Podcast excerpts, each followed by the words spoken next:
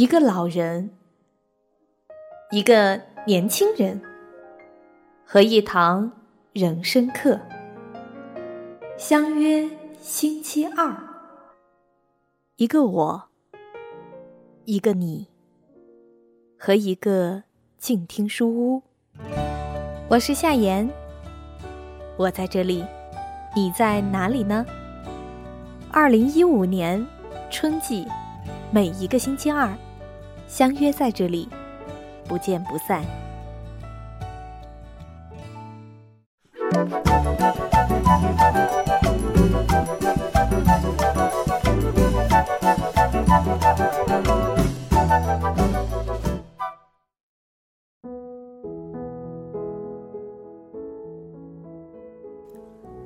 各位亲爱的朋友，大家好，欢迎来到静听书屋，我是夏言。在这个温暖的春季的星期二里，欢迎你如约来到这里。星期二每周都会有，七天就有一个轮回。在这样的轮回里，你有没有什么特别的呢？对于我来说，特别的就是这个周二我感冒了。这阵子正是春天气温变化特别大的时候。有人说有倒春寒，有人说这个春天直接就已经跨入了夏季。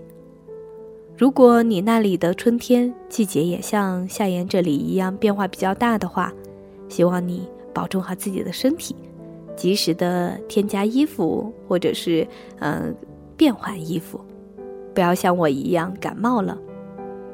当然，也希望我这样带着感冒的嗓音。不会影响这本《相约星期二》的品质。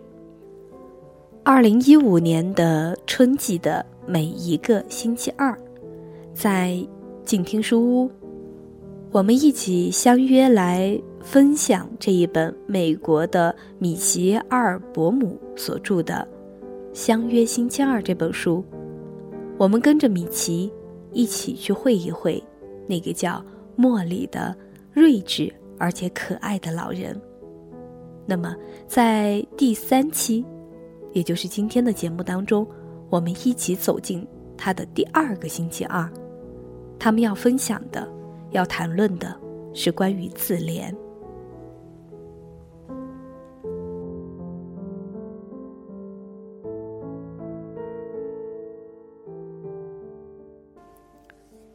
第二个星期二。谈论自怜。我下个星期二又去了莫里家，以后几个星期都是如此。我盼望着去看他，这种欲望已经超过了一般的程度。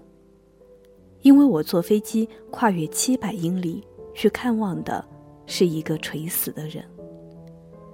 可每当我与莫里坐在一起的时候，我就似乎处在了一种时间的异常状态。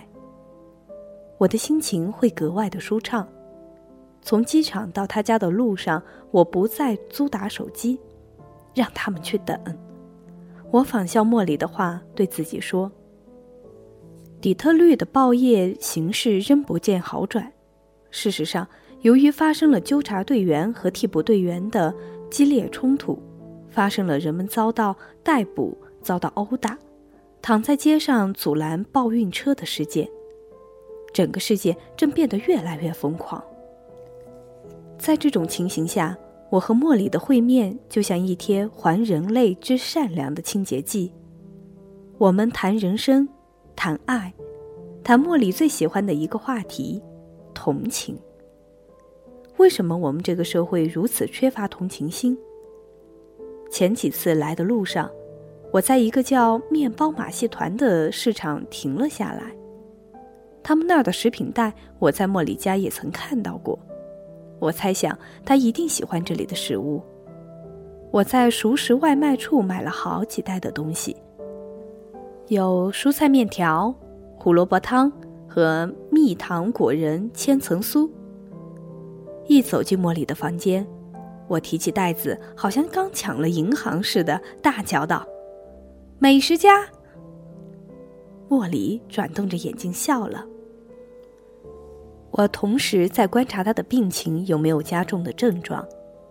他的手指还能使用铅笔或拿起眼镜儿，但手已经抬不过胸口了。他待在厨房和客厅的时间越来越少，更多的是待在书房。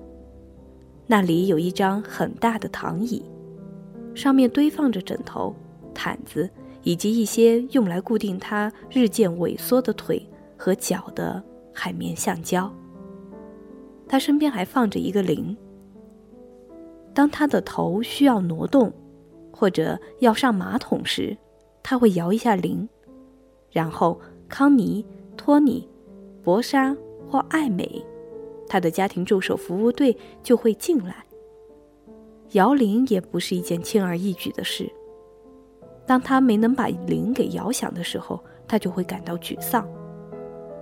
我问茉莉，他是否自哀自怜？哦有时候会的，在早上，他说：“那是我悲哀的时刻。我触摸自己的身体，移动手和手指，一切还能动弹的部位，然后为自己失去的而感到悲哀。我悲哀这种缓慢、不知不觉的死法。但随后我便停止了哀叹。这么快？”需要的时候，我就大哭一场，但随后我就去想生活中人很美好的东西，想那些要来看我的人，想就要听到的趣事，还想你。如果是星期二的话，因为我们是星期二人，我笑了。星期二人，米奇。我不让自己有更多的自哀自怜，每天早上就一小会儿，掉几滴眼泪就完了。我想到有许多人早上醒来后会花上很多的时间去自怨自艾，要是稍加限制的话会有好处的，就几分钟的伤心，然后开始一天的生活。如果莫里这种身患绝症的人能够做到的话。那么，只有当你觉得他可怕时，他才可怕的。茉莉说：“看着自己的躯体慢慢的猥亵，的确很可怕，但它也有幸运的一面，因为我可以有时间跟人说再见。”他笑笑说：“不是每个人都是这么幸运的。”我审视着轮椅上的茉莉，不能站立，不能洗澡，不能穿裤，幸运。他真的在说幸运。趁茉莉上厕所的空档，我随手翻开了放在轮椅旁的《波士顿时报》。有一则报道说，在一个森林小镇，两个十几岁的女孩折磨死了一个把他们当作朋友的。七十三岁的男子，然后在他的活动房里举行了聚会，并向众人展示了尸体。另一则新闻是关于即将要开庭审理的一个案子：一个演员杀死了一个同性恋者，原因是后者在电视上说他非常喜欢他。我放下了报纸，茉莉被推了回来，脸上仍堆着笑容。康妮准备把他从轮椅扶到躺椅上去。要我来吗？我问。一时谁都没有言语，我也不知道自己怎么会自告奋勇的。茉莉看了看康妮，说：“你能教他怎么去做吗？”行，康妮说。照着他的话。我探过身去，将钱币插进茉莉的腋下，用力往自己这边拖，就像拖一根原木那样。然后我站直身子，把他也提了起来。通常，当你把一个人提起来时，对方会紧紧抓住你，但茉莉却做不到了。她几乎是死沉死沉的。我感觉到她的头搭在我的肩膀上，一颤一颤的。他的身体犹如一个湿面团，紧贴在我的身上。嗯，他轻轻的呻吟起来。我抱着你，我抱着你，我说。就这么拖着他的时候，我产生了一种无法描述的感情。我感觉到了他日趋枯竭的身体里边的死亡的种子。在我把他抱上躺椅，把头放在枕头上的一瞬间，我十分清醒地意识到，我们的时间不多了，我必须做些什么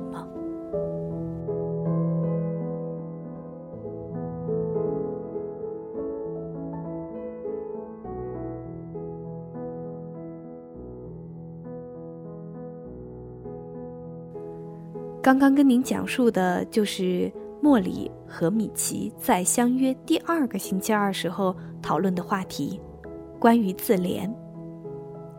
说起自哀自怜，莫里应该算是一个最有资格来谈论的人了。但是他的方法，我觉得还是挺不错的。伤心难过，自哀自怜，无论是那个。即将走向生命尽头的茉莉，还是我们在春天里憧憬着未来的每一个人，应该都会有那样的感觉吧。但是，不要让那种感觉太泛滥，像茉莉一样，稍微几分钟，流几滴眼泪，然后就开始新的生活，去想一想那些美好的事物，去感受一下。一切一切值得我们高兴的事情。那么，在节目里边，同样还是想要和你分享一下他们曾经度过的那些美好的时光。在他们还是校园里边的老师，还是校园里边的学生的时候，那一起给你讲述一下，在他们大二那一年，他们的相处吧。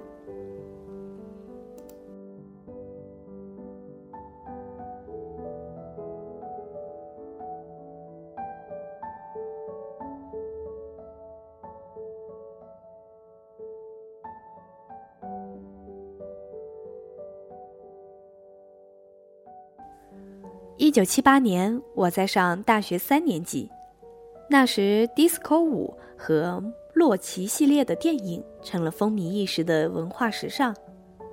我们在布兰代斯开设了一门很特别的社会问题研究课，莫里称它为小组疗程。我们每星期都要讨论小组成员互相接触的方式，观察他们的愤怒、妒忌。或关心等心理行为的反应，我们都成了人类的实验鼠。常常有人在最后流下了泪，我把它称作是多愁善感课。莫里说：“我的感情应该更开放些。”那天，莫里让我们做了一次试验，我们站成了前后两排，前排的人背对着后排的人。随后，他让前排的人向后倒去，由后排的同学将他扶住。许多人都觉得不自在，稍稍往后倒几英寸，便收住了身子。大家都窘迫地笑了。最后有一个同学，一个老是穿着宽大的白色运动衫、长得瘦小文静的女孩子，把双手合在胸前，闭上眼睛。直挺挺地向后倒去，那架势真像利顿红茶广告里的那位掉进水池的模特儿。那一瞬间，我肯定他会重重地摔倒在地上。但情急之中，和他搭档的那位同学一把抓住了他的头和肩膀，毛手毛脚地把他给扶了起来。哇！好几个同学喊道。有的还鼓了掌。茉莉笑了。你瞧，他对那个女孩说：“你闭上了眼睛，那就是区别。有时候不能只相信你所看见的，你还得相信你所感觉的。如果你想让别人信任你，你首先应该感到你也能信任他，即使你是在黑暗中，即使你是在向后倒去。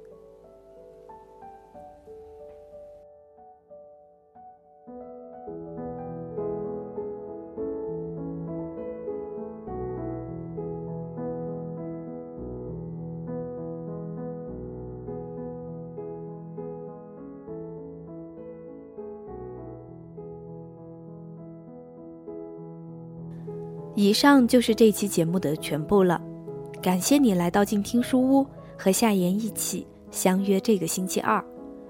如果你还喜欢这本书，有一些想要和我分享的，或者说，嗯，你对夏言的这期节目还比较满意，当然也可以有不满意了，那么你都可以直接的来告诉我。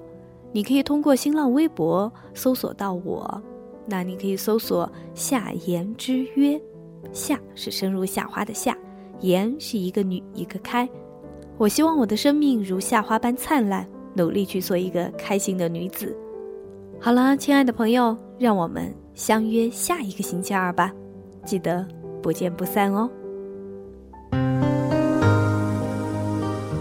本节目由静听有声工作室荣誉出品，安静聆听，让心宁静，静听有声。聆听内心的声音。